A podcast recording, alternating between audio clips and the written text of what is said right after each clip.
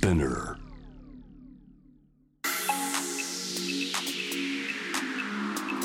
Amazon exclusive. Jam the world. Up close. 津田大輔ですニュースから今を知り未来を見立てる情報プログラム「ジャム・ザ・ワールド・アップ・クロス」始まりましたえー、実は10月2日って皆さん何の日か知ってますか？えー、これの記念日なんですけれども世界冤罪の日なんですよね。冤罪というとですねやっぱり最近 NHK が NHK スペシャルで話題にした取り上げた、えー、大原加工機の事件ですね。えー、この大河原加工機が、まあ、いわゆる経済安保の名目で、えー、社長が逮捕そうです、ね、取り調べを受けているんですが結局起訴されなかったというですね、えー、直前で、えー、これの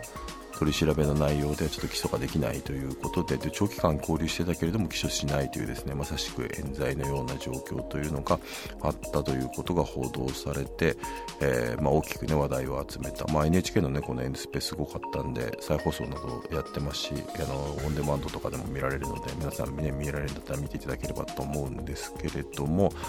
まあでもそれをなくすために、えー、2014年にこのイノセンスネットワークというものががですね創設したのが世界冤罪の日ということです。今回は、えー、誰もが当事者になりうる冤罪の問題について考えます。えー、冤罪が作られる原因の一つと指摘されているのが日本特有の人質司法と呼ばれる、えー、刑事司法のさまざまな諸制度ですね、まあ、その実態と問題点について国際人権 NGO ヒューマン・ライツ・ウォッチ日本代表土井かなえさんにお話を伺います。とその前にまずは今日のニュースをチェックしましょう。Headline News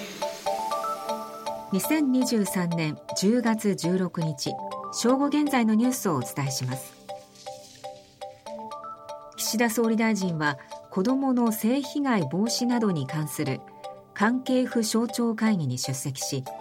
保育や教育現場での対策強化に向け防犯カメラ設置費用を公費で補助すると表明しました。月内にまとめる経済対策にも関連項目を盛り込む方針です。イスラエル軍の報道官は15日イスラム組織ハマスが実効支配するパレスチナ自治区ガザの北部からおよそ60万人が南部へ移動したと述べました。地上侵攻を準備するイスラエル軍が避難を要請していました。イスラエル軍は民間人の被害を最小限にすると主張していて侵攻への環境が整いつつある模様です。処理水を海洋放出している東京電力福島第一原発の周辺で IAEA 国際原子力機関とカナダ、韓国、中国の専門家らが海水などの採取を始めました。日本が実施しているモニタリングの裏付けなどに使用し今月23日までの日程で行われます。アゼルバイジャンのアリエフ大統領は15日支配を固めたアルメニアとの係争地ナゴルノカラバフの各地を訪れアゼルバイジャンの国旗を掲揚しました。アメリカ軍の B52 戦略爆撃機が今週韓国の基地に着陸すると複数の韓国メディアが伝えました。B52 は韓国上空で韓国軍と合同訓練をすることがありますが国内の基地に着陸するのは異例で北朝鮮の反発が予想されます。アメリカ大リーグのジャイアンツが次期監督候補として2020年にメジャー初の女性コーチとなったアリッサ・ナッケンアシスタントコーチと面接を行いました。女性が監督候補として面接を受けたのは初めてで他のコーチを含めて複数いる候補の一人です。週明けの東京株式市場日経平均株価は中東情勢の警戒感の高まりで大幅に下落し先週末の終値からの下げ幅は一時600円を超えました。午前の日経平均株価の終値は先週末に比べて529円21銭安い。3万1786円78銭でした。午前11時30分現在の円相場は1ドル149円44銭から45銭の水準となっています。以上2023年10月16日正午現在のニュースをお伝えしました。Amazon Exclusive. Jam the World. Up Close. 各ポッドキャスト配信サービスで配信中のジャム・ザ・ワールド・アップ・クロス月曜日を担当するジャーナリストの津田大輔です。今月2日世界冤罪の日、中日新聞を購読している静岡県内の家庭にこんな新聞広告が掲載された朝刊が配られましたというですね、まあ、こんなっていうのはどういうものなのかっていうと、新聞紙面のいっぱいを使って白と青の縦縞模様がプリントされています。そしてその青の縞模様には中央に折れ線があってえー、白と、えー、青の縦縞にはこの短い文章が書かれています、え、この折れ線に沿って紙面を折り曲げると白の縦縞だけの文章になります。するとこんな文章が出来上がります。A はコンビニ強盗の容疑で逮捕された。A は当初黙秘した。裁判官は保釈を認めなかった。その後 A は私がやりましたと罪を認めたということなんですけれどもところがですね、えー、折り曲げた青の縦縞を元に戻して白と青の行を順番に読んでみると全く異なる事実が浮かんでくるという非常に凝った広告なんですね。A はコンビニ強盗の容疑で逮捕された、えー、これが白、えー、そして青。しかし全く身に覚えがなかった。A は当初黙秘した。青が、えー、警察官はお前がやったんだろうと怒鳴り続けた。そして裁判官は保釈を認めなかった。えー、被告人が黙秘したり無罪を主張したりすると保釈が認められにくい。その後 A は私がやりましたと罪を認めた。300日以上拘留され家族や友人との連絡も禁じられもう耐えられなかったからということで、えー、まあ、あるストーリーの背景に、まあ、この刑事司法のですね取り調べの問題点というのを指摘するようなそういう広告だったということなんですけれども、え、この広告を出稿したのは、え、10月2日の世界冤罪の日に合わせて人事じゃないよ人質司法という共同プロジェクトを展開している国際人権 NGO ヒューマン・ライツ・ウォッチとイノセンスプロジェクトジャパンです。そこで今回は国際人権 NGO ヒューマン・ライツ・ウォッチ日本代表土井かなえさんをお迎えして冤罪が作られる原因の一つとされる人質司法の実態と問題点についてお話を伺います。土井さんよろしくお願いします。よろしくお願いします。こちらねあの非常にユニークでアイデアの詰まった新聞広告だったんですけれどもただこれ、ね、全国で見られたわけではなくて静岡県内で配布される中日新聞だけ出稿されていたということで、はい、え、はい、これ理由は何なんでしょうか？はい。あのー、まあ、静岡全国に載せられなかったのは単にお金がないからなんですけどあのじゃあどこに出すっていうことであの静岡県を選んだのはまあ、袴田事件の、まあ、地元が静岡県ということですね、うん、でまもなくあの再審公判が始まることもあり、でまあ、あの袴田さんの袴田さんももし人質司法がなければ、まあ、あの自白をさせられることもなかったし、えー、まあ冤罪も防げた可能性もあるというふうにも思いますね。うん。そうですよね。これ話題になりましたか？広告を見た読者からの反響などは。あそうですねあの、はい、かなりあの SNS 上で話題になったなというふうに思ってます。まあ、でも、あのこれを10月の2日が、まあ、世界冤罪の日っていうことで、あの10月の2日に出させてもらったんですけど、まあ、でも、あの10月2日の話題にするだけでは足りないなというふうに思っているので、うん、はいあのまあ、これからも、あの袴田さんの事件もそうですし、あの冤罪事件、日本でもたくさん今、あの話題になってますね。大河原加工機事件とかもありますし、うん、その他にも、あのまあ、冤罪そのものかどうかはさておきその人質司法だと、まあ、あの河合法務大臣の大規模買収事件などでも検察官のですね取り調べが、まあ、非常に、えーまあ、脅迫的で、えーまあ、結果をね、誤った方向に誘導する、まあ、あ冤罪に持っていく方向に誘導するというようなものだったり、まあ、様々、あの、もう日本全国で毎日起きていることなんですけれども、まあ、そういった一部の事件がニュースになっているっていうことありますよね。うんあの今回の、ね、新聞広告10月27日に再審公判が始まるこの袴田事件についても書かれていて人質司法がなければこの袴田さんがあの自白させられることもなかったでしょうと書かれていて、まあ、今日の本題でもあるんですが、うん、人質司法、まあ、これねこういう問題に関心ある方、まあ、この番組を聞いてくださっているような人は多分ご存知の方もいるかと思うんですけどもただ改めて人質司法とはどういう状態なのか教えていただけますか？そうですね。はい。検察官、警察官、こういった捜査官があ人の自白を得るためにまあ、人間を長期間、えー、交流するっていう状況ですね。でかつ、これがあさらに、まあ、悪いのは、自白をしないと、どんどんどんどんこの交流期間が伸びていくということで、えー、まあ、自白を迫られる、迫られる状況になるということがあります。で、あの、袴田さんの、あの、場合でも、8月の猛暑の中、まあ、日曜日も休まず、1日平均12時間、えー、取り調べが行われ、まあ、疲労や睡眠不足、えー、時には暴力も振るって、えー、精神的、肉体的拷問が繰り返されましたというような、まあ、状況だったわけですよね。まあ、そういった中で、えっと、逮捕されて20日目などに、まあ、自白調書がたくさん作られたということなんですけれども、うんまあ、こういう状況で、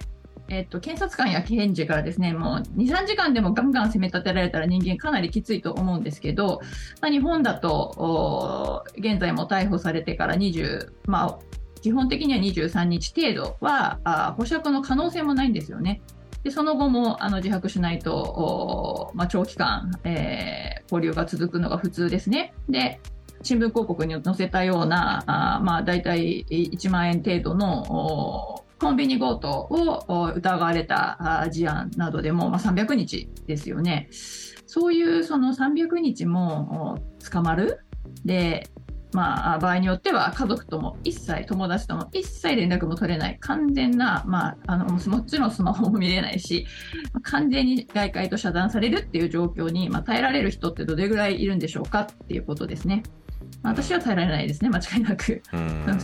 はい、あのこの番組ではねあの何度も袴田事件取り上げてるんですけれども、えー、改めてこの袴田さんが自白に追い込まれていた経緯どの点が問題だったのか、まあ、これ日弁連の、ね、サイトなんかにも詳しく書かれていて本当にそれを読むと、ね、ひどい事件だったなと思うんですけれどもちょっと簡単にこの袴田事件の自白に追い込まれた過程を教えていただけますか？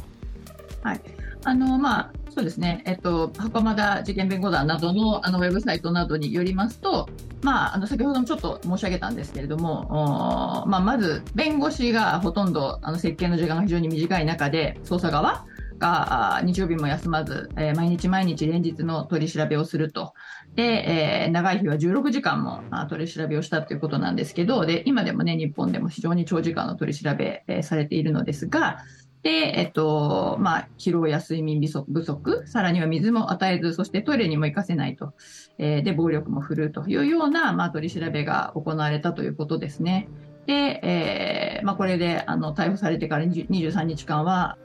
あの、保釈ができないという状況に基本的になるということなので、で、逮捕されて20日目等々、まあ、そこから起訴までの23日間までのあの3日間の間に29通も自白調書が取られたということですね。で、起訴後もあの調書が作られているということのようなんですけれども、まあ、こうやって、まあ、人間、あの最初は当然やってない、やってないというふうに言うわけなんですけれども、まあ、本当に必要な取り調べ、今も行われていますが、まあ、そこで、えーまあ、やってないっていうことが言えなくなってしまうんですよね。うん、で、まあ自分が言えないっていうのはもちろん、あの、あ自分もそう、そういう状況に追い込まれるんですが、まあ私もいろんな冤罪のパターンを見てますけど、まあ自分のケースであればですね、それでも人間、まあ、あの、なんとか頑張ってね、冤罪をかぶりたくないということで、えー、頑張るんですけれども、まあ、あの、じゃあ自白しないんだったら、まあこれから1ヶ月、2ヶ月、えー、まあ場合によっては何百日も、あの、交留されますよって言うと、もう本当に、あの、そういう状況に心が折れて、まあ自白にあの、えー、してしまう人、あの、たくさんいます。最近でも、五輪汚職の事件で ADK のえ上野社長という方が、あの90日くらいですかね、交流された後にもう耐えられないのでということで自白に転じましたということが報道もされていましたけれども、えーまあ、そういうのはまあ非常に普通というか人間であれば、まあ、90日とか耐えることでさえ大変なわけ、えーですよね。まあ、だけど自分でででもそうなのですが、あの他人のについてあの、あなたの知り合いのこの人は犯罪に手を染めてたでしょみたいなことを、まあ、言われた場合ね、いやいや、本当にやってないよとということも、まあ、言い続ける、通常、みんな最初は本当のことを言うわけなんですけれども、まあ、なんか他人のことでですね、えーもう何回も何回も呼び出しを受けたり、まあ、逮捕されてずっと取り調べを受けたりすると、まあもう本当にあの自分のこと以上にまあギブアップしてしまいやすいわけですよね。そうすると周りの人が、えー、2人とかそうやって、えー嘘の自白取られて、で、じゃああんた犯人だったんでしょ？ということで、まあ本人は否認してても、あの周りの嘘の自白で固められて、えーまあ冤罪に追い込まれる人なんかもすごくたくさんいるわけで、まああのまあ自分が耐えられればいいかっていうとそういうものだけでもない。まあ、こういう、そういうこの何ですかね、このまあ拷問にいくら耐えられるかっていう、まあ、そういう問題なんですけども、そういう拷問にいくら耐えられるかっていうこと自体、という命題がね、あること自体がやっぱちょっと近代国家ではあってはならないことだなっていうふうには思いますね。あの近代国家ではあってはならないというお話でしたけれどもこの袴田事件あの一家4人が殺害されたのは1966年でしたあれから57年経過していますけれども先ほど土井さんおっしゃったように本当に近年でも大川原化工機のようなねもう捜査員がねもうあの本当に証拠を捏造したなんていうことが裁判の過程で明らかになってきて、まあ、問題になっているなんていうことが未だに起きてしまっているこれ土井さんから見て人質司法の悪い点というのがある程度は改善されたんでしょうか？それとも根本的には変わってないという感じなんでしょうか？いかがですか、まあ、はい。もう全く根本的には、まあ、全く変わっていないと思いますね。まあ、無罪の推定というもう近代国家の大原則があるわけなんですけれども世界にですねこれがまあ日本で、えーないわけなんですよ。で、えーまあ、お前はあ容疑者となったらもうそこから判決が出る前から処罰が始まっている状況なわけですよね。まあ、推定有罪ですよね。ここが、まあ、あの根本の問題なんですけど、えーそれはずっと変わっていないですね。あの小手先の若干の改善はありましたが、まあ、本当に、あの重大な部分が全く変わっていない。でこれで世界はもう何十年も前に進んだのにって考えると、まあ、非常に残念ですね。うんあのプロジェクト名を人事じゃないよ人質司法プロジェクトと、えー人事じゃないということを強調されているんですけれどもこのコピー、どういう狙いがあるんでしょうか？これは、あのーまあ、この問題、えー人質司法問題が何十年も解決していない、もう、半世紀えー以上とか解決してないんですけど、まあ、そのも、まあ、理由はいろいろあるんですが、一つはやっぱり、あの、一般の人たちが自分は絶対捕まんないでしょうと。なぜなら自分は悪いことしないから。と、まあ、思っている。そして、まあ、逮捕された人って悪い人なんだろうなと、自分とは違うんだろうなと思ってるっていうところに、あの、まあ、あ一つの問題があるかなというふうに思っているんですけど、まあ、実は、あの、いや、私人質法の被害者などには絶対なりませんと言っている人こそが、まあ、あの、特にこの人質司法の、まあ、被害に遭いやすいっていうことなんですよね。まあ、なぜなら、まあ、まさにこれは冤罪であれば、やってない人が捕まった場合に、まあ、あもう何十、何百日でも捕まってしまうという、あの、恐ろしい制度なわけで、えーまあ、まさに、あの、人事じゃないよ。あなた、私は関係ないと思っている人こそが、あー最も被害者になるという、まあ、あ問題なんだよということを知らせたいということですね。うんで、まあ、冤罪の被害者、たくさん私も会いましたが、まあ、もう誰一人ね、捕まる前に自自らがこの人質法のサバイバーになってしまうなどと思ってた人は一人もいないわけですよね。あの土井さん国際人権 NGO ヒューマン・ライツ・ウォッチの日本代表としてまた弁護士として世界の事情にも精通されてますがこの人質司法は、まあ、日本の現場で顕著な特徴なんでしょうか。あるいは日本と同じように人質司法が横行している国他にあるのか。国際比較という点でいうといかがでしょうか。うん。あの刑事司法の問題は世界中に、まあ、あの完璧な制度は多分ないと思うんですね。で人間があ人間を裁いているからあ、まあ、冤罪っていうのもゼロの国っていうのはおそらくないであろう、まあ、そういう、あのー、ことであるからこそ、まあ、無罪の推定をはじめ、えー、この冤罪を減らしていくためのさまざまななんていうか原則が打ち立てられてきたんですよね。まあ、そうそうとはいえですね、えー、なんですけどこの日本の人質司法、えー、人間を供述を取るために、えー、自白をさせるために、まあ、長期間交流するっていうそういうまあ、あの悪しき観光なんですけど、まあ、これはかなり日本独特のものではないかなっていうふうに思いますね。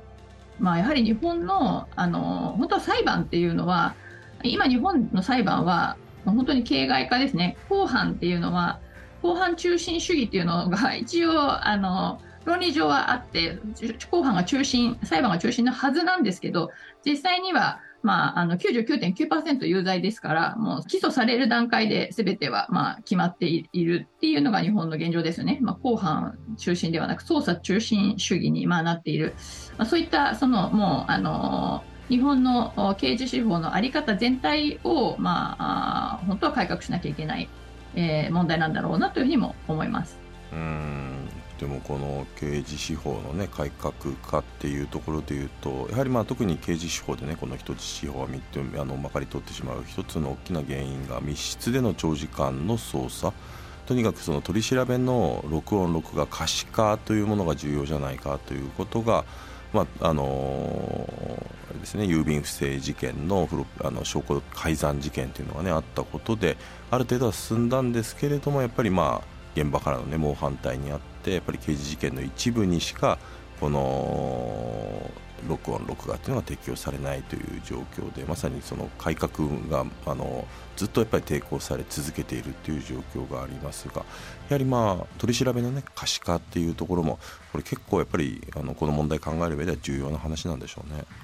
そうですね。あの、人質司法は、まあ、身柄拘束が、まあ、中心にはあるとはいえ、あの、まあ、何個もの、あの、要素があるんですよね。で、一つはまさに密室。えー、取り調べの録音、録画が一部にしか過ぎないことですね。で、これは、あの、法務省の説明だと、いや、あの、全面的な可視化に向かっていきますというようなあ話であったにもかかわらず、もう、まあ、村木さんたちが改革に取り組んでから、まあ、10年経つんですけれども、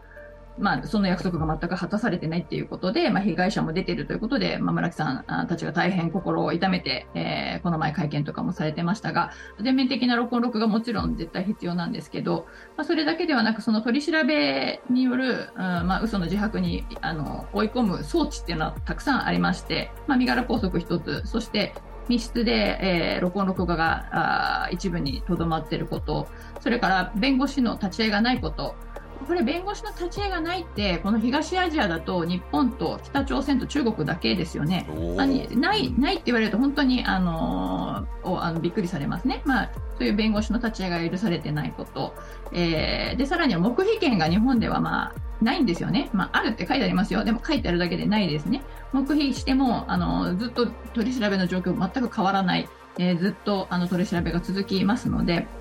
黙秘権が事実上ないこと、あるいはもう接見の禁止っていうのがすごく、まあ、乱発されていて、えー、もう突然ですね、その無罪の推定の人があ捕まるだけでも大変なことですけれども、さらにもう家族とも全く連絡取れなくなるというですね、天涯孤独に追い込まれる、この精神的な苦痛っていうのは、まあ本当に並大抵のものではない。そんな中で、えー、まあ、自白しないと出れないっていうようなあことになればね、それは自白しない方がおかしい、おかしいでおかしいは言い過ぎですけど、それは自白してしまいますよね。それが冤罪につながらない方がおかしいなって思いますよね。うんこれこの人質司法をなくすためには、まあ、手をつけなければいけないのは、まあ、交流のルールだとかねさまざ、まな、ね、ところがあると思いますけれどもまずどこから手をつけるそういう段取りが必要だと思われますか、うんまあ、おそらくですね、本当に刑事司法全体を大きく変えないといけないんですね、あり方をね。っていうことがあるんですけど、まあ、しかし、えっ、ー、と、まあ、その中の、えー、具体的なあ人質司法に関わる部分で言うと、まさに津田さんがおっしゃった通り、交流のルールを変える、えー、保釈の制度をまあ大きく変えることですね。一番重要なのは、まあ、無罪の推定を徹底すること、つまり、えー否認してるとか黙秘してるとか、ああいうことで、えーまあ、をその保釈の時不利に、えー今考えて、まあ、不利にしてますので、それ不利にしないということを、あそういう制度に変えていくこと、まあ、あ一番の頭だと思います。まあ、その他、先ほど申し上げた通りの取り調べの全件の全過程の可視化ですとか、まあ、黙秘権の実質化、黙秘権を行使した人の取り調べをやめることですとかね、えーまあ、あの保釈もお逮捕が直後から保釈ができるようにすることですとか、まあ、接見禁止のあり方も変えることとかですね、えーまあ、あと弁護人の立ち会いを許すのはもちろんなんですけど、まあ、そういったあ何個かのあの重要な改革っていうのはあ人質司法に関してもされなくちゃならないだろうというふうに思ってます。うんそれが近代国家になるための,、まあ、あの一つの踏み絵ではないかなって思ってます。うんあの最後にこの11月10日、えー日本初の人質司法サバイバー国会を開催するとのことなんですけれどもこちらどんなイベントなんでしょうか？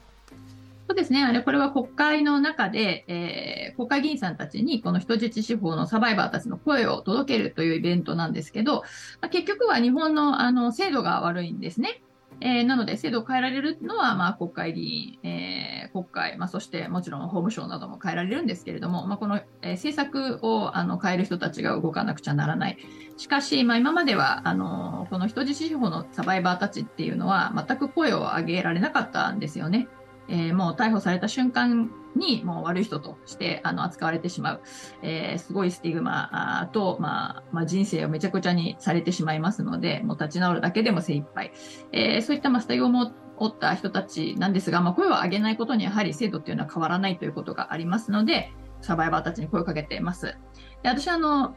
なかなかこのサバイバーに直に会ったことがある人たちっていうのはかなりあの少ないし、えーまあ、私は弁護士だったので、そのサバあの人質司法の被害者たちが、まあ、あの交流されて、その苦しむ様子っていうのを、あのなんていうか、リアルタイムで知ることができたんですよね。でこういう人たちにリアルタイムで会う人っていうのは、まあ、捜査関係者と、まあ、弁護士くらいのものですね。まあ、裁判官もほとんど会わないので、やはりこの苦しみっていうのを、まあ、私自身もね、まあ、ある意味被害者だと思ってるんですね。その、なんか、面前 DV みたいなもので、DV を受けた人の苦しみっていうのは、もちろんあると思いますが、面前で受けた人もすごく苦しいんですね。私も、あの、人質司法の被害者たちを、まあ、見て、もうすごい苦しかったんですね、弁護士の時に。で、今でもすごい トラウマになっている。まだその自分の、あの、まあ、トラウマも、まあ、何かの、これはね、あの、なんていうかな、あーまあ、ミッションかなと思って、やはり、えー制度を変えるっていうことに、えー使いたいなというふうに思っていますが、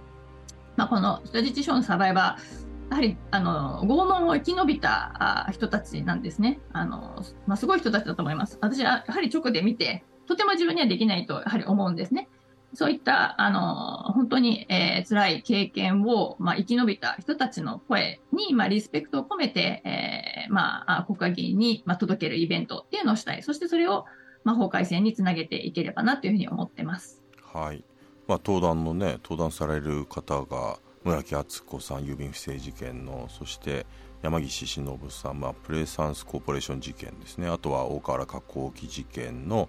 えー岡原正明さん島田純一さん。そしてえー美濃加茂市長事件ね。あれも不可解でしたね。あの藤井寛人さんなどですね。さまざまな方が出られます。これネット中継などされるんでしょうか？講演会聴講されたい方はどうすればいいんでしょう？はい、あのー一応あの現場に来ていただければありがたいなというふうに思ってまして、あのネット上で参加申し込みができるので、あのーなえーなんでしょう、30秒ぐらいであの申し込みが終わりますので、あとはもう無料で手ぶらで来ていただければ、あのぜひこの制度を変えた方がいいんじゃないかなというふうに思われる方にあのご参加いただければありがたいなというふうに思っています。であの今、津田さんがおっしゃった方々はすごく、まあ、あの世の中でも知られている方なんですけど、まあ、しかし本当に名もなき一般市民が、まあ、今日この瞬間もたくさん被害に今遭っているんですけど、まあ、そういったあの方々にもぜひ来てあので話していただく予定なんですね。なので、あの本当にあの身近な誰でも、あの被害者になる事件ですので、あの皆さんが被害者になる前に、そして、ね、自分の家族が被害者になる前に、あの変えていければな、推定無罪の国にあのしていくために、はい、お力を借りられれば嬉しいです。はい、えー今回はですね人事じゃないよ人質司法というプロジェクトを展開している国際人権 NGO ヒューマン・ライツ・ウォッチの日本代表土井かなえさんにお話を伺いました。土井さんどうもありがとうございました。ありがとうございました。えー今回は「人事じゃないよ人質司法」というプロジェクトを展開している国際人権 NGO ヒューマン・ライツ・ウォッチの日本代表土井かなえさんにお話を伺いましたえーまあそうですね。いろんなことを思いましたけれども、まあ、57年経っても基本やっぱり変わっていないっていうこと、まあ、そうなんですよね。結局制度が刑事司法をその冤罪が生み出されやすい仕組みというものがほとんど変わらない。でそこを変えようという動きもあったんだけれどもやっぱり法務省そして刑事司法側からの抵抗というのが強くて、まあ、結局大きなあの変更に至っていないがゆえにやはりまあ大河原加工機のようなものも起きているということ。でどうしてもね袴田事件とかばかり注目されてしまうところもあるんですがでも郵便不正事件だってもうたかだか本当にこの10年とかそこの前の話ですよね。っていうことでやっぱり今もこれがもう日本の、ね、刑事司法に、えー根強く残っていて、まあ、国際社会国連なんかからも問題であるというふうに報告を受けている。まあね、ジャニーズ事件のように外圧で報道があったことで変わり始めてあののこともありますけれども今同様の構図は実はこの刑事司法そのものにも、ね、あるわけで、まあ、だから日本ねがね外圧でしか変われないというのであれば、まあ、きちんともっとここの部分にね光が当たってほしいななんていうことも思うそんな回でしたね。皆さんも、えー感想ポストをお待ちしております。ニュースから今を知り、えー未来を見立てる情報プログラム「ジャム・ザ・ワールド・アップ・クロース」は毎週月曜日から金曜日の毎日午後3時に当日のニュースとともに配信しています。また過去の配信会のアーカイブは Amazon Music で聴けますので、えーぜひ Amazon Music にアクセスして気になるテーマを見つけて聞いてみてください。フォローもお待ちしています。明日の担当はジャーナリストの青木治さんです。ぜひお聞きください。ここまでのお相手は津田大輔でした。また来週。Amazon exclusive. Jam the world. Up close.